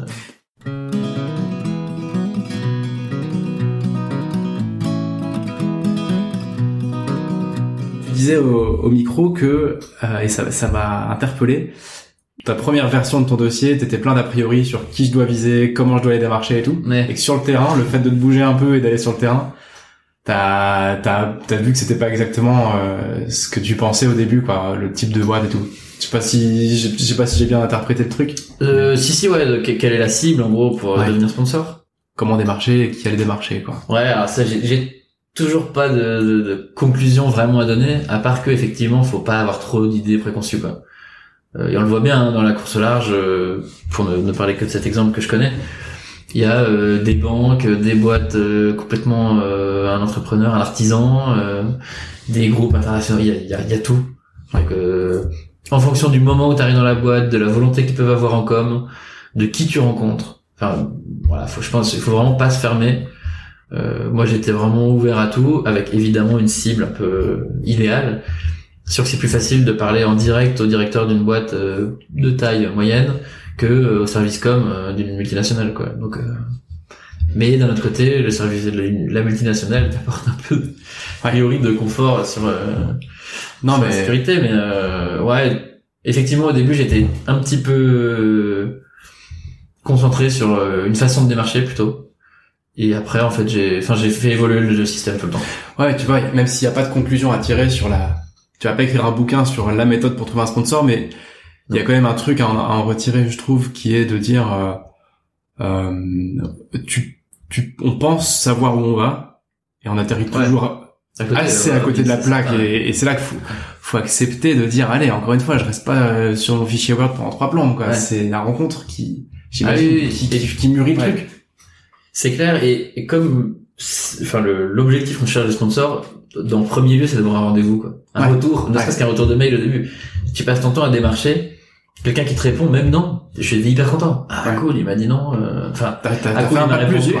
non, mais ouais. Et, euh, bah, s'il est un peu sympa, il va me dire euh, non parce que, euh, voilà, euh, au fait, tu pourrais peut-être avoir cet angle, et d'ailleurs, je te file ce contact. Mm. Souvent, c'est ça, en fait. Comme en plus, c'est un projet un peu passion, les gens se... ouais les gens trouvent ça sympathique donc quand tu leur dis je vais faire la route de Rome ils se disent tous ah trop bien trop sympa personne m'a dit aucun intérêt ton projet euh, passe ton chemin ils m'ont tous dit hmm. trop bien cool euh, on te suivra désolé par contre c'est pas notre plan c'est pas notre idée. Et ça tu l'as que si tu pousses les portes tu l'as pas euh, encore une fois en bossant là pour une trentième fois sur ta plaquette quoi. Ouais exactement. Bah de toute façon tu peux chiader ta plaquette dans ton coin. Si personne la voit personne la lit donc c'est pour ça qu'il faut assez vite avoir ta première version l'envoyer. Et par contre être ouvert aussi sur la changer quoi. La changer la changer la changer tout le temps ça, j'avoue avoir eu un peu de mal au début en me disant euh, je veux une version un peu définitive quoi. Alors qu'en fait normalement tout change tout le temps. Euh, hmm. Tu te rends compte que bah effectivement cette slide ne sert pas donc je vais plutôt la remplacer. Même une refonte un peu graphique de se dire ah ouais finalement bon ça me plaît plus. Euh, je suis pas mal de retourner là-dessus. Moi je trouve ça illustre vraiment bien deux grandes vérités de la reconversion qui est que ça prend tout prend cinq fois plus de temps que ce qu'on a imaginé et que euh, on atterrit toujours complètement à côté de la plaque de ce qu'on avait imaginé aussi euh, en termes de, chemin, de cheminement. Peut-être pas de peut-être pas de quotidien mais le chemin pour y arriver quoi. Tu vois on peut pas imaginer tu enfin quand t'étais archi et que t'as commencé la mini tu aurais peut-être pas pu imaginer tout ça j'imagine quoi. Ouais ouais après je pense que tu disais cheminement justement je pense que c'est enfin moi je me projetais presque plus sur le cheminement que sur l'aboutissement quoi. Ouais Enfin bon, c'est à moitié vrai parce qu'on a quand même un objectif. Il y avait l'objectif mini, là il y a l'objectif route de Rome. Alors c'est sûr qu'on fait tout. Moi je fais tout pour atteindre cet objectif, mais la route m'intéresse vachement, ouais. voire presque plus que l'objectif quoi. Bah, on en reparlera. Euh... Bah non ça y est, bah, vu, vu que tu mets le doigt dedans, euh, j'ai envie de te poser la question. Il y a un truc qui m'a aussi beaucoup interpellé dans, dans ta dernière interview, et euh, ça me parle vraiment beaucoup. C'est que euh, on, on a souvent tendance à, à se projeter dans l'aboutissement, genre euh, quand je serai skipper pro, ma vie sera comme ça. Et toi, pendant l'heure et demie que tu passes au micro, tu dis bah attendez moi les gars, ce qui m'intéresse c'est le c'est le day to day du truc quoi. Ouais. C'est vraiment le, le, à la limite euh, route du Rhum, ça, paraît logique en fait. Mais c'est pas c'est pas très courant quand on se reconvertit. Souvent on peut avoir un peu le côté miroir aux alouettes de euh, quand je serai comme ça, tout sera différent. Et on oublie qu'entre temps il y a cinq ans de bah, te taper la route pour la Trinité tous les jours, dans des entraînements, des machins. Ouais, c'est vachement intéressant ce que tu dis là-dessus. Je comprends le fait de se projeter à fond, mais en même temps, je trouve que le Vendée Globe, par exemple, c'est un bon euh, exemple parce que c'est le c'est l'objectif précis de tous les mecs qui font le Vendée Globe, c'est la course quoi. Ouais. Et la course, c'est tous les quatre ans. Ça dure deux mois et demi, tous les quatre ans. Donc en vrai, quand tu penses à un gars qui fait le Vendée Globe, tu te, je parle de du Vendée parce que c'est la course connue quoi. Ouais. Tu dis toujours ah tu fermes les yeux, tu vois le mec en ciré. Euh, dans les 40e rugissants. Euh, mais c'est pas ça. Bateau. Sa course, c'est pas ça, au final. Ça, c'est deux mois et demi sur quatre ans, quoi. Ouais. Et encore, parfois, c'est plus, hein. Son quotidien, c'est d'être un chef d'entreprise, quoi. Il va au chantier, il gère le chantier du bateau, il gère les gars, il fait la compta, euh, il navigue, il s'entraîne, euh, un petit peu aussi, mais bon, au final, pas beaucoup. Et il fait de la prépa physique, enfin bref, il gère un projet, quoi. Il gère équipe, euh, ouais. En vérité, quand tu fais le Vendée, qu'est-ce que t'as envie de faire Je pense qu'ils courent tous après ce Graal de faire le Vendée, mais les gens qui sont épanouis dans euh, dans ce milieu, c'est qu'ils se plaisent au quotidien. Quoi. Ouais. Et je trouve ça étonnant de pas se projeter au quotidien. Euh... Ouais, mais c'est pas très courant et c'est pour ça que je suis content euh, qu'on en parle et que tu le dises de toi-même parce que euh, c'est pas si courant euh, de, de se poser la question est-ce que est-ce que le quotidien qui consiste à aller au chantier, enfin là en l'occurrence dans ton boulot, aller au chantier, voir mon préparateur physique, faire ci, faire ça, faire ci, faire ça, galérer à trouver mon sponsor, galérer à le garder, etc et, au final, par exemple, pas passer tellement de temps sur l'eau, en tout cas en régate, euh, est-ce que faire ça 7 sur 7 pendant 4 ans, ça me fait kiffer Et, ouais, et c'est pas si habituel comme ça. Et en plus, là, il y a- pour, pour compléter ça, en ce moment, du coup, j'ai commencé un, un programme de préparation mentale avec un coach ici à Pornichet. Et euh, je, lui, je lui parlais justement de la question de la projection. Je lui dis, ben là, cette année, j'ai un projet performant, objectif performance. Euh, là où avant, j'étais plutôt dans la découverte. Finir la mini, c'était déjà super bien. Euh, après, évidemment, c'est une course, hein, donc on y va pour, pour être compétiteur, mais mais finir, ce sera réussir. Quoi. Hmm. Être au départ, c'est déjà ouais, réussir. le- ouais. Mais euh, mais voilà et là je, je change un peu d'objectif. Mon objectif c'est pas de finir à l'odeur, c'est de finir bien placé quoi. Donc euh, si au premier jour euh, je déchire ma grand voile, bah est-ce que je vais la réparer pour repartir et finir dernier? Je suis pas sûr. Je referai celle d'après Hmm. pour performer quoi. Voilà l'objectif est différent. Donc je lui ai dit est-ce que est-ce que tu penses que je dois projeter gagnant? Je, je parle pas forcément de gagnant première place, mais gagnant vraiment dans le top niveau. Ouais. Est-ce que tu penses qu'il faut vraiment que je me mette dans ce mood, dans cet état d'esprit, euh, de se dire ok, j'y vais pour ça, ou est-ce que c'est une démarche, euh, je sais pas, je bosse fort et puis on verra le résultat quoi. Et Ah, on a ouais. vachement échangé. Aboutissement versus processus, quoi. Ouais. Chemin, aboutissement. Exactement. Ouais. Et lui, il m'a vraiment dit, en me faisant parler, il me dit, bah, je sais pas, pourquoi tu vas, qu'est-ce qui t'intéresse, machin. Et au final, il me dit, bah, non, tu vois, moi, je pense qu'il faut que tu te concentres au quotidien, tu fais bien ce que tu as à faire, selon ce que tu penses être bien. On a fait un plan d'action. Là, je- j'ai vraiment réfléchi en gestionnaire de projet, comment je m'organise pour arriver à un projet performant. Je donne tout, et à la fin, bah, le résultat, il sera ce qui sera, quoi. Mais normalement, j'aurais pas de regret. Sauf si euh, je me prends un pêcheur au bout de deux jours, ou je débatte, je sais pas comme, c'est les aléas de la course large. Disons que c'est euh, encore une fois pour expliquer que vraiment le, je pense que le processus est beaucoup plus intéressant que le résultat. Ouais. Et, euh, et je pense que pour revenir au Vendée, un mec qui est super épanoui au quotidien, qui a un projet euh, qui roule, euh, il s'épanouit, etc. Il sait que son objectif c'est le Vendée. Un mec tous les jours, euh, il est content d'aller bosser, etc. Il arrive au Vendée, ben il est détente quoi. Il s'est fait plaisir pendant trois ans. Là, il a la, le- la cerise sur le gâteau. Eux, ils disent tous que le projet, il est gagné parce qu'ils sont à l'arrivée. Et en plus, en général, du point de vue du sponsor, les retombées sont à zéro au moment du départ. Ça, c'est un projet gagnant, c'est ça quoi. Ensuite, ils partent, c'est bonus quoi. Hmm. Donc évidemment, euh, ils ont vachement d'attentes sur le résultat.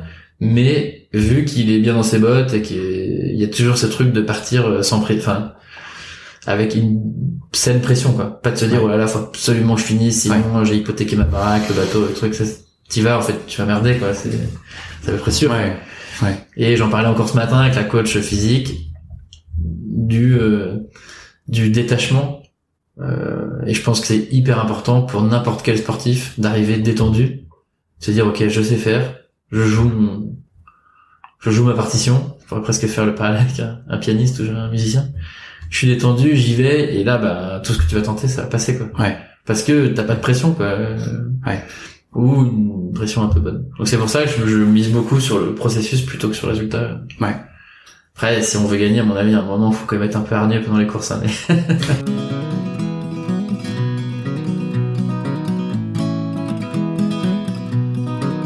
Ça nous renvoie à ton sponsor, donc parce que là où ils ont été chauds, c'est qu'ils t'ont quand même dit, euh, ok, cinq mois avant le départ d'une Jacques Vabre, Ouais. et ils t'ont dit, ok, euh, en fait, euh, on te suit, voilà les sous, à toi de faire le, le job, mais genre c'est ça, hein, 4-5 mois avant ou je sais plus, mais Ouais, c'est juste avant quoi. Et Ouais, exactement. Donc, j'ai déjà lancé la construction de ce bateau, je suis dans le process de recherche, etc. Et je rencontre le groupe Interinvest, euh, qui sont en train de chercher un projet de communication. C'est vraiment euh, les planètes alignées. Ils cherchent, euh, ils cherchent ce que je vais leur proposer, quoi. Donc, ça se passe plutôt bien. Et évidemment, euh, le truc fondamental, il y a un bon échange. Quoi. On sent le feeling mutuel. euh, c'est trop cool. Ils ont l'air de, de penser un peu comme moi le projet. euh. Enfin, moi, je suis très à l'aise avec eux. Euh, Je me dis qu'ils ont l'air trop bien, quoi. Et eux, a priori, s'ils m'ont suivi, c'est qu'ils ont dû avoir un bon feeling aussi. Donc, on se dit go, on va faire ce projet. Et là, le projet de base, c'est on finit la construction du bateau euh, et on fait la route de Rome. Et moi, je leur dis, ben, enfin, je réfléchis un peu, il se passe quelques semaines, et vu l'enthousiasme, je me dis, bah, si vous voulez, on peut même faire la Jacques Vabre. En me disant, euh, de toute façon, il faut que je sois moteur, quoi. il faut que je pousse. Mais ils, ils accepteront pas. c'est hyper short quoi. Ouais, et ils me disent, bah ouais. Enfin, ils me disent, on, te- on te redit demain. Et demain, ouais, bah, si tu peux, réfléchis bien à ce que tu penses que c'est jouable, et si tu penses que c'est jouable, on y va. Et là, pour, là, j'avoue avoir eu quand même un petit coup de stress, mais non, merde, euh, je vais devoir le faire, quoi. Je vais faire une Jacques Vabre, oh là là, une transat dans, dans quelques mois. Euh, ok, bon. Et en même temps, je peux pas m'en priver parce que c'est une expérience dingue. Euh, je- quand je veux recevoir mon nouveau bateau, j'aurai ça en plus dans les bottes. Et bah, faut absolument y aller. Et j'ai beaucoup de chance. J'avais déjà Will avec qui j'ai fait la Jacques Vabre qui m'avait déjà dit que Ouais. euh, si j'avais un oui un jour, il viendrait avec moi. Ça t'a accéléré le truc à fond. euh. Et ouais, et je lui ai dit non seulement tu vas être mon co-skipper sur la Jacques Vabre, sur la Jacques Vabre, mais je te staff dès maintenant pour m'aider à la préparer quoi. Ouais. Donc il a été euh, top avec moi, il m'a vachement aidé. Et on a mené ce projet, euh, je pense bien. Mais c'est vrai que c'était une, une preuve de confiance du groupe euh, et de, de tous les dirigeants d'Interinvest qui se sont lancés. euh, Ouais. Attends, donc du coup, je voyais sur ta veste de cas, Interinvest, ils font de la gestion, ils font de la défiscalisation, c'est ça? Ouais, le produit phare, c'est ça, ouais. C'est un, du Girardin. C'est Ouais, euh, ok. de la défiscalisation dans les dom-toms. Euh, Ok. Et ils ont aussi d'autres euh, solutions d'investissement et de, de produits financiers. Je suis pas encore expert sur le, Ok.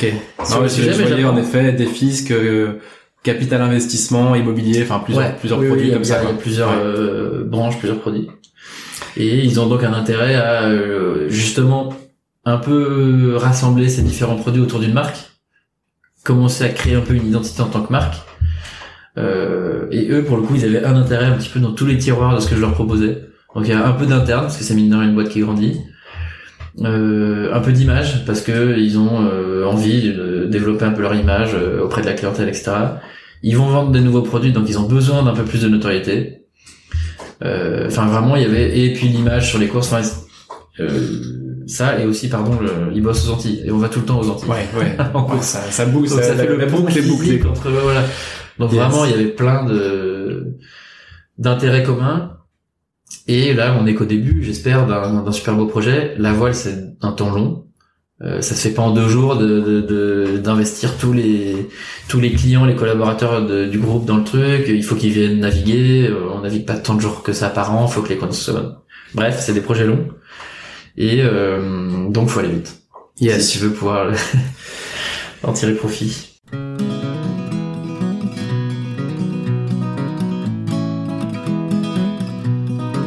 Bon, le temps passe super vite. Euh, j'a- J'avais prévu qu'on puisse discuter euh, un peu de ton quotidien. Non pas ton quotidien en mer avec les poissons volants et les baleines, parce que déjà t'en as un peu parlé. Et en plus, euh, là, il flotte à moitié, ça va me faire déprimer. Mais non, euh, en fait, surtout parce que on a beaucoup parlé de processus et de cheminement plutôt que d'aboutissement. Euh, je trouve que c'est un- une des choses qui sont très fortes dans ton témoignage. Et donc, le métier à proprement parler, c'est pas seulement euh, compter les baleines, quoi. Euh, et évidemment, et régler des voiles et tout, c'est c'est avant tout ouais. gérer ta boîte et ton projet. Ouais. Euh, et donc, dans ce cadre-là, tu vois, avec ce, ce prisme-là qu'on va prendre de s'intéresser un peu moins à la course et un peu plus à ton quotidien de, ouais, de gérant de boîte, de projet, d'équipe, etc. Ce quotidien-là, euh, qu'est-ce qui te paraît cool dedans? Qu'est-ce que tu apprécies? Euh, bah déjà, il y a des, des aspects qui sont vraiment plaisir. Tu vois, quand le quotidien, c'est d'aller faire du bateau, euh, c'est un truc que j'adore. Hier, on est parti sur l'eau, euh, grand soleil, on était en t-shirt euh, au mois de février, euh, à mettre de la musique, parce que c'était le, le début des tentes, on part sur l'eau, etc. Euh, bah là, tu te dis, ça, je suis quand même globalement en train de faire ce que je Ouais. faisais avant en vacances, quoi. Ouais, ouais, tu te dis, comment je peux être payé à faire ça Ouais, quoi voilà, donc là t'es dans le pur plaisir. Euh, après, bah il y a euh, il y a plein d'autres aspects effectivement. La compta qui est pas un truc qui me parle tant que ça, mais euh, enfin c'est pas pour moi un pur plaisir, mais, euh, mais il faut le faire. Et après gérer tous les bah, tous les aspects du projet, c'est assez complet. Euh, moi j'aime bien en ce moment, je trouve un truc vraiment intéressant, c'est de définir les objectifs et comment y arriver. Tu vois, les sponsors, euh, ils me disent souvent, euh, qu'est-ce que tu vas faire pour être performant? C'est pas que avoir un super bateau et aller faire des courses, quoi. C'est comment tu te prépares, quoi. Ok, et ouais. n'importe quel euh, coureur, quel qu'il soit, pas forcément voilà, mais n'importe quel sportif, bah, la préparation, elle est primordiale, quoi. Et là, il y a pas, euh, c'est pas du sport fédéral, quoi, où t'es euh, au club, à la fédération. euh, donc Ouais, oui, là, on n'est pas encadré. ouais. C'est super free, c'est toi qui gères ton projet euh, et personne, même s'il y a des gens qui me conseillent, mais euh, en gros, faut te dire euh, comment moi je m'investis dans euh, la préparation du bateau, où, où est-ce que je vais mettre mon temps et comment j'organise le projet? Et ça, en ce moment, je trouve ça vraiment passionnant. Ok. Et il y a pas mal de de technique. Tu vois, euh, je parlais l'autre jour avec un, un, intervenant qui bosse là sur le bateau, qui me dit, faut, je lui disais justement, j'arrive pas à me dire, euh, oh là là, euh, euh, je connais pas par cœur le système électronique du bateau, j'ai envie de m'investir plus. Mais en même temps, j'ai pas le temps parce que je dois gérer plein d'autres trucs. Il me dit, bah, c'est un peu la théorie des boucles. Tu fais, tu plein de boucles comme ça avec tous les sujets. Et l'objectif, toi, tu vas faire du solitaire, donc il faut que tu aies rempli un peu toutes les boucles, à peu près équivalent. Donc t'as pas le droit d'être nul quelque part. Tu peux pas être excellent partout, hmm. mais il faut bosser toutes les boucles. Quoi.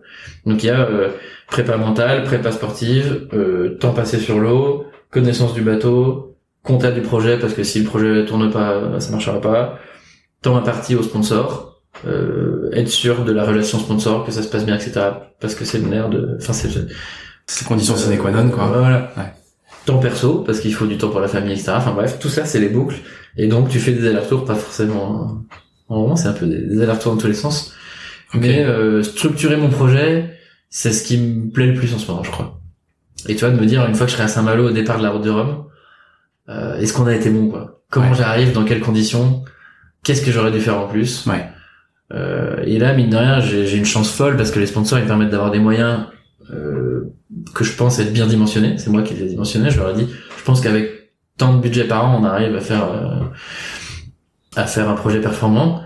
Euh, et du coup maintenant à moi d'allouer ce budget. Donc là j'ai déjà engagé bah, Vincent qui bosse avec moi à plein temps. Donc c'est déjà une case en plus, mine de rien, il y a un peu de management, on bosse à deux, etc. Tu t'es rajouté une boucle là?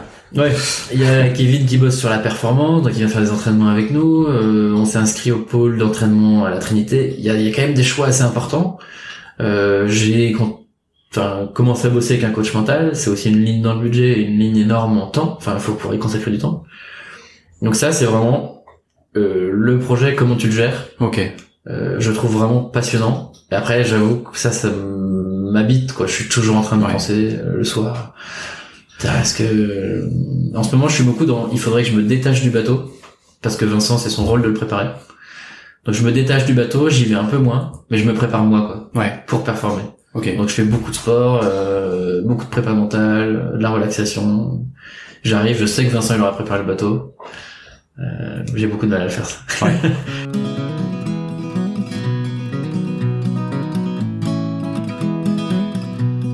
Est-ce qu'il y a un, un, objet, un fichier, un truc qui symbolise bien un peu ton quotidien euh, day to day de, de, je vais pas dire de ce job, tu vois, mais de cette vie de skipper pro? Un objet, bah en ce moment c'est ma voiture malheureusement. Ouais, bah ouais, des allers-retours à la pied. beaucoup beaucoup de temps en voiture parce que le bateau était à la Trinité et qu'on vit à Pornichet. Euh, sinon, euh, je dirais que c'est le Trello. Ouais, gestion de projet. Ouais, bien sûr. Gestion de projet. Le Trello, euh, là on a mis en place un drive avec euh, un document Google quoi, avec toutes les infos du bateau qu'on met à jour. Je trouve ça hyper intéressant ça parce que du coup c'est moi qui le crée, je fais une page intro où je dis bon les gars parce que du coup on est partagé avec du coup la Vincent et Kevin qui sont les différents intervenants en ce moment. Euh, donc les gars, ce document il sert à ça, on va gérer le bateau comme ça, merci de pas écraser euh, les versions d'avant mais d'en rajouter une, etc. Mine de rien, c'est un truc... Euh... Ah, donc ça c'est mes outils tu passes ta vie, tu es 20, 30 fois euh, par jour sur ton Trello à, à, cocher les cases et Exactement. Donc et c'est ce qui fait que tu sais que le bateau a été réglé, que tu sais que ce truc-là a été fait. Pour des gens qui nous écoutent, il y a un bouquin que tu auras envie de leur recommander, quel qu'il soit. Un, vachement dur. pas, pas obligé, hein. Non, euh, bah moi j'en lis énormément. Et bah après on va dire que je suis un peu toqué du du milieu, mais je lis énormément de récits de marins. Ok. Euh, qui sont pas toujours de la grande littérature. Hein. C'est souvent écrit par euh, par un écrivain qui t'écoute et qui écrit pour toi. Il y en a un qui, il y en a un qui te, qui me parle plus que d'autres. Euh, j'avais lu un truc de Catherine Chabot, je crois bien, qui a fait euh, une route de Rome sur le cigare rouge, qui est un, vieux vieux monocoque euh, sur lequel VDH avait gagné le Vendée Globe, je crois, ou, fait le tour du monde à l'envers. Enfin, c'est un bateau de légende un peu. D'accord. Ouais. Et elle, elle raconte un peu euh, sa route de Rome sur ce bateau en disant le plus important dans tous ces projets, c'est la hargne et l'envie. Et de toute façon, ça va être dur. Tu vas avoir plein de problèmes techniques tu vas péter le mât trois mois avant le départ parce que il sera tombé du cargo, j'en sais rien. Enfin, t'as toujours des, des convenus techniques euh, et même perso, enfin voilà. Et donc, elle avait vachement insisté là-dessus dans ce bouquin. J'avais trouvé ça assez fondateur pour moi de me dire, ok, euh, ça va pas se passer comme prévu, jamais. Mais je l'accepte ça, quoi. Mais j'accepte. Et euh, bah, c'est aussi ce qui est intéressant, hein, je trouve. Mais mais c'est vrai que parfois c'est dur et de, il faut avoir envie. Et quand tu te dis que elle, elle a quand même une, une grande carrière derrière, euh, bah eux ils sont comme moi, quoi. Ouais. Eux, ils, pour eux aussi c'est dur. Et le truc premier c'est l'envie. Euh, je trouve que c'est un bon point de départ. ouais. Bah, tu, tu fais une bonne transition. J'allais te demander, euh, euh, il y a toujours des aspects moins cool dans tous les, tous les, tous les métiers, toutes les activités. Et un truc que tu kiffes, mais vraiment, vraiment pas, et qui risque de, de durer un bon bout de temps, qui est vraiment inhérent à ce boulot. Qu'est-ce que tu aurais envie de, de partager?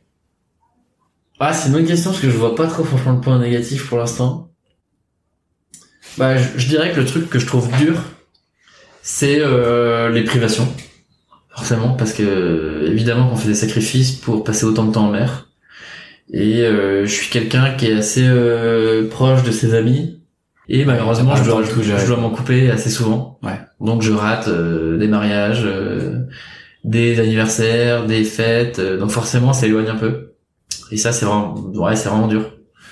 C'est vraiment dur, mais j'ai pas le choix. Euh, je peux pas rater une course qualificative pour la route de Rome pour euh, même pour un mariage, alors que c'est quand même des trucs qu'il faut que tu fais qu'une fois dans ta vie. Donc euh, ouais, je pense que le sacrifice le plus dur, c'est celui-là. Euh, Au-delà, de- enfin, les amis et évidemment la famille. Hein. Ouais. Euh, la famille, euh, j'essaye de pas trop faire de sacrifice, ou en tout cas m'organiser pour que ce soit compensé quoi. Mais les amis, malheureusement, bah, ils font pas en fonction de moi pour quelle est les dates de leurs Ouais, euh, événements. Donc, Bien sûr. donc ouais, je pense que ça c'est vraiment le plus dur.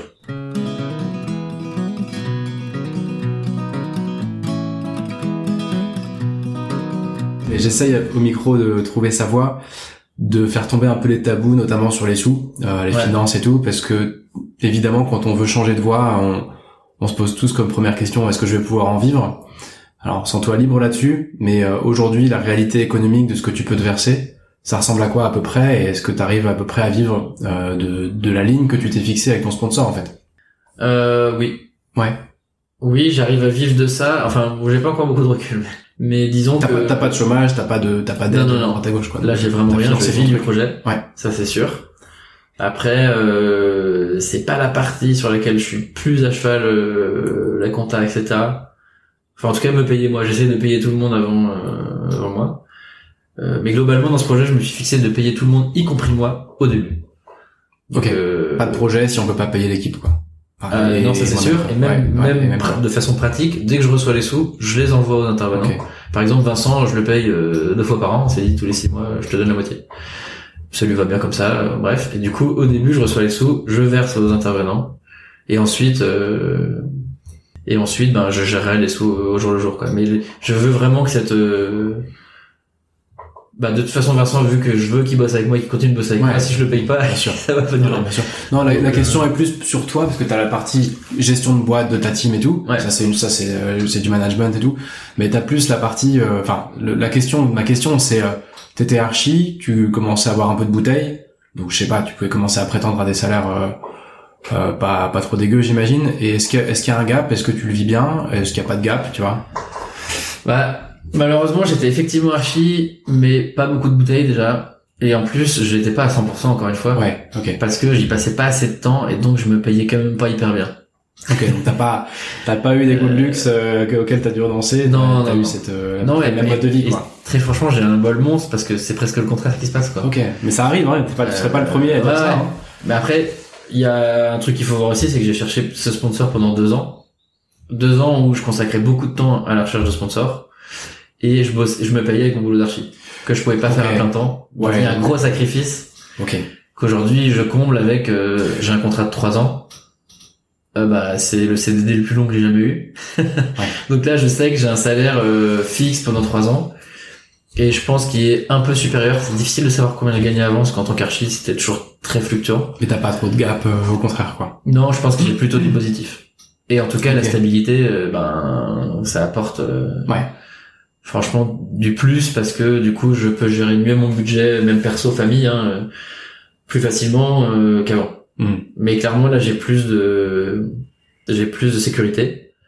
Je suis plus à l'aise financièrement, je pense. Après, euh, dans trois ans, si Ouais. le lendemain ils me disent qu'ils arrêtent, euh, là, je suis un peu le bec dans l'eau. quand Dans deux ans et demi, tu, tu vas transpirer, tu vas commencer à transpirer Donc, un petit peu. euh, Ouais, ouais. Après, on s'est dit qu'on ouais. ils, Hmm. ils m'ont dit qu'ils me préviendraient, quoi. Et puis après, on verra si je cherche d'autres. Si euh, idéalement, j'aimerais écrire une longue histoire avec eux, mais euh, c'est sûr que pour tous les marins, quand le sponsor ou tous les sportifs, quand le sponsor arrête, c'est forcément un peu dur. Si t'étais épanoui, t'as envie d'en trouver un autre. Euh, bon, t'as un peu rien. Après, je suis toujours archi, mais relancer la clientèle, relancer les process, me relancer dans le boulot, des contacts avec les entreprises, etc. Pas évident, quoi. Donc aujourd'hui, au jour le jour, là, je suis au début du projet en plus, donc j'ai loin à voir devant moi. euh, je suis à l'aise et j'ai plus, ouais, je suis plutôt mieux payé qu'en archi. Je précise quand même que j'ai beaucoup de chance et que c'est le cas d'assez peu de marins. Ouais. Il y a les, les stars qui gagnent, je pense, bien leur vie. Il y a encore rien à voir à- par rapport au monde du sport en général. Euh, ça reste des salaires hyper euh, raisonnables. Euh, mais la réalité des marins, c'est que quand même, euh, souvent, une année sur deux, euh, c'est dur. Que euh, il y en a beaucoup qui acceptent des petits boulots, des piges dans des teams à droite à gauche, des convoyages, des trucs un peu durs pour réussir à être au départ des courses. Quoi. Donc euh, moi, je m'estime vraiment euh, être très privilégié. Mais sachant que toi, c'était une condition sine qua non du, du fait d'y aller. Ouais, Donc, euh, oui, oui. tu l'as construit comme ça, ton projet. ouais. on en a vu vendre leur maison hein, Ouais. pour être au départ d'une course. Moi, je fais ça. euh, Mais c'est pas ton, tu t'inscris pas là-dedans. Je divorce. passage. ouais, c'est ça. yes. Donc, euh, non, non. Euh, on arrive à la fin, encore une ou deux questions, si t'as encore un petit peu de temps Ouais, à, me consacrer, c'est moi qui vais être à la bourre, euh, tant pis pour moi.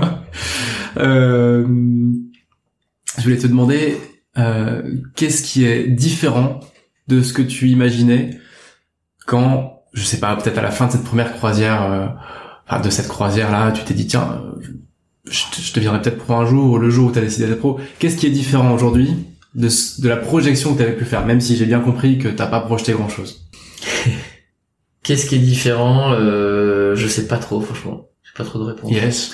Next. J'ai pas trop de réponses Non, parce ouais. que je, ouais, je m'étais pas beaucoup projeté, quoi. Donc, euh, Ouais. euh, je dirais que ce que je trouve un peu dur et ce que j'imaginais pas trop, c'est que vraiment je cours après le temps. Et que euh, pourtant j'ai du temps, hein, je suis à plein temps dessus, je bosse pas mal, euh, mais quand même, on n'arrive pas à atteindre les objectifs parce que, enfin, je me fixe toujours des objectifs un petit peu plus hauts, hein, évidemment. J'aimerais pouvoir passer plus de temps à faire plein de choses. Ok. Et ça, euh, je m'étais un peu dit effectivement quand je serais, euh, quand si jamais j'ai la chance un jour d'être pro avec un, un sponsor titre, ce qui est un peu le Graal, Mhm. qui me suit, etc. Euh, je serais super à l'aise, euh, je prendrais des vacances, euh, tu vois, je serais un peu détente. Sauf que je me rends compte que, ouais, effectivement, le truc un peu différent que j'avais pas vu, je pense, c'est le- l'aspect performance. Comme je vise un bon niveau de performance, ben en fait, tu peux toujours faire plus. Hmm. Et ça, c'est pas facile à gérer. euh, ça, puisqu'il n'y a pas de frontière, pas, pas de limite. euh, c'est un petit peu envie le dimanche, euh, oh, il y a un petit Mhm. temps mou là, je vais aller bosser un peu. Ouais. Alors que, bah, il faut pas, si tu veux que ça soit... Euh, Est-ce qu'il y a quelque chose que tu ferais différemment? Pas trop, je crois. Hein. Pas trop, franchement, pour l'instant, j'ai vraiment atteint des objectifs que je m'étais même pas fixé, quoi. Donc, euh, des petites choses, des petits détails, des petits détails de communication. Tiens, j'aurais, j'aurais dû appeler avant euh, pour euh, essayer de partager. euh. Il y a un truc, je pense, qui est à la fois positif et négatif, c'est que je suis beaucoup dans l'étape d'après. Dès qu'il se passe quelque chose, je me dis ah cool. Qu'est-ce qui, enfin what's next quoi. Toujours. Et tu vois, quand les, les investisseurs ont signé la construction du bateau, on valide quoi. En gros, on est, enfin le jour J, on signe sur la table et tout. Et moi, je, dans ma tête, je, tout de suite, c'est une étape incroyable de franchie. J'ai un bol monstre, mais euh, je me sens redevable. Qu'est-ce qu'il faut que je fasse pour que ça se passe bien quoi? Et donc en fait, je suis tout de suite en mode euh, qu'est-ce qu'il faut que je fasse?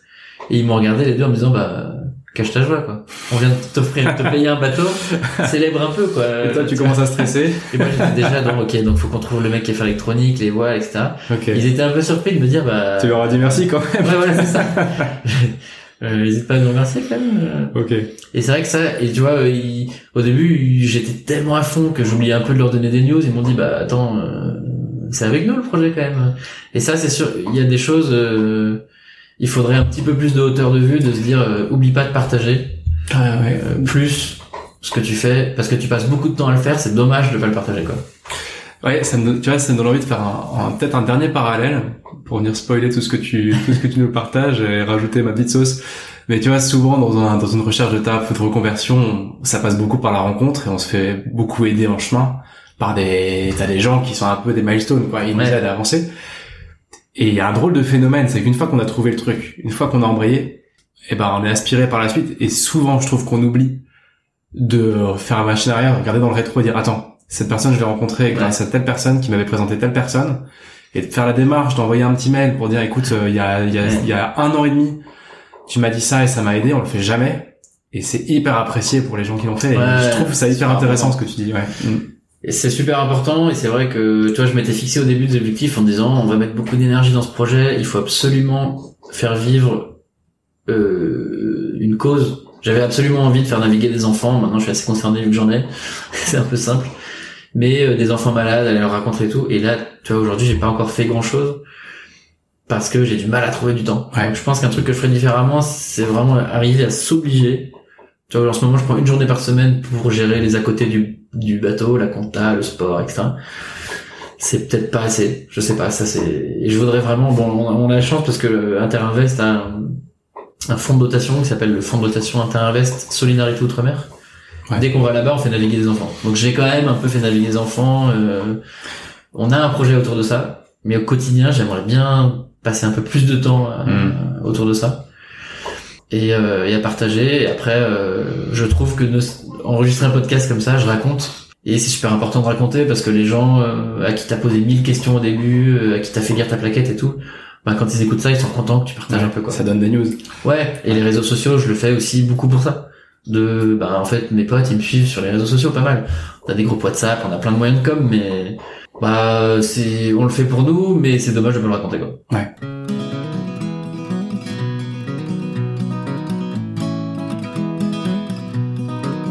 Une petite question pour la fin. Alors, je sais pas si je te l'avais dit, mais à chaque épisode, euh, je- enfin, on termine avec un défi pour les auditeurs qui se retrouverait un peu dans ton dans ta situation du genre tiens euh, je ferais bien une mini ou euh, j'envisage de rejoindre le milieu de la course au large Foncez. donc j'ai entendu ton conseil que t'assumes pas du tout d'ailleurs de dire non mais euh, vérifiez que vous êtes passionné, euh, le truc viendra tout seul. Et après j'ai dit oh putain comment j'ai pu dire ça et tout. Donc ça on l'a entendu. Euh, quel défi concret tu peux donner à, hum, à quelqu'un qui a envie de se mettre dans ton sillage, euh, qui peut lui permettre de se lever de son canapé et demain d'avoir fait un truc concret. J'ai oublié de te prévenir que je te poserais cette question. Non, mais c'est bien, comme ça je réfléchis en live. Euh, bah, au début, j'allais dire achète un bateau, mais c'est quand même un peu engageant. Mais bah, pour moi, le truc fondateur, et c'est pour ça que je l'ai écrit dans ce fameux carnet, je suis un mec qui garde, qui écrit plein de choses dans les petits carnets, et je les garde. coup, j'aime bien après, ça c'est un peu mon, mon rétro, tu vois. C'est, euh, bah, je trouve, envoie ce mail à la personne, à quelqu'un. Il y a un truc, souvent, quand on a parlé à tout le monde, bah, trop tard, faut le faire, quoi. Une fois que t'as dit à tout le monde que Ah ça t'engage, ouais. t'engage bien sûr. Bah voilà, maintenant t'es un peu obligé de le faire. Donc je trouve que le premier truc c'est euh, en parler autour de soi. Et euh, le défi c'est euh, bah euh, prends ton ton téléphone et envoie un mail au gars qui fait ce que t'as envie de faire en lui demandant euh, viens on va boire un café et, et- Ok. et raconte-moi. Je pense que on a toi et moi un peu cette façon de faire donc euh, Bah, ça a l'air de fonctionner, même si c'est pas pas habituel et pas très Ouais. confortable au début. Ça, j'ai l'impression que ça se muscle tout ça, quoi. Ouais, ouais. Et puis, bah, après cet échange-là, il est... Ouais, je pense vraiment... euh, Et, et ou bien, euh, dis à tout le monde ce que t'as envie de faire, quoi. Donc tu fais une vidéo euh, Insta et Ouais. où t'expliques, tu fais ton, ton coming Ouais, ouais. out et après tu, vis avec ça, quoi. Tu dis Ali, euh, je vais... euh, L'année prochaine, je fais le- l'Everest. Et... Allez, on va, on, on va en retenir qu'un seul. On veut partir sur le premier, de dire si vous écoutez et que vous êtes sentez inspiré par ce que Mathieu nous a partagé pendant quasiment une heure et demie au final. Bah c'est ça, c'est euh, tu prends ton téléphone, tu vas sur Facebook, tu repères euh, ou sur LinkedIn, tu repères quelqu'un qui est dans le milieu, qui fait un truc qui te plaît, et puis tu oses lui envoyer ce foutu message de est-ce qu'on peut prendre un Ouais. café quoi. Ouais, mais se rencontrer, quoi, c'est ça le truc, ouais. Bon, t'es prêt à recevoir des dizaines de gens qui t'appellent Tu disais que t'avais pas beaucoup de temps. Non, non, mais je le fais quand même toujours, j'en prends toujours. Yes. Bon bah écoute, merci beaucoup Mathieu, c'était super Ouais, intéressant. Merci, bon, ouais, c'est... Je trouve un exercice passionnant, franchement. Ouais. Pour le coup. Là, Je sais que t'écoutes beaucoup de podcasts. Ouais. Euh, merci d'avoir euh, pris le temps. Euh, plein de bonnes choses pour la route du Rhum que tu prépares. Euh, Peut-être le vender un jour. Ce serait intéressant de faire un débrief. Yes, on, on garde contact en tout cas et euh, à la prochaine. Merci beaucoup. À plus.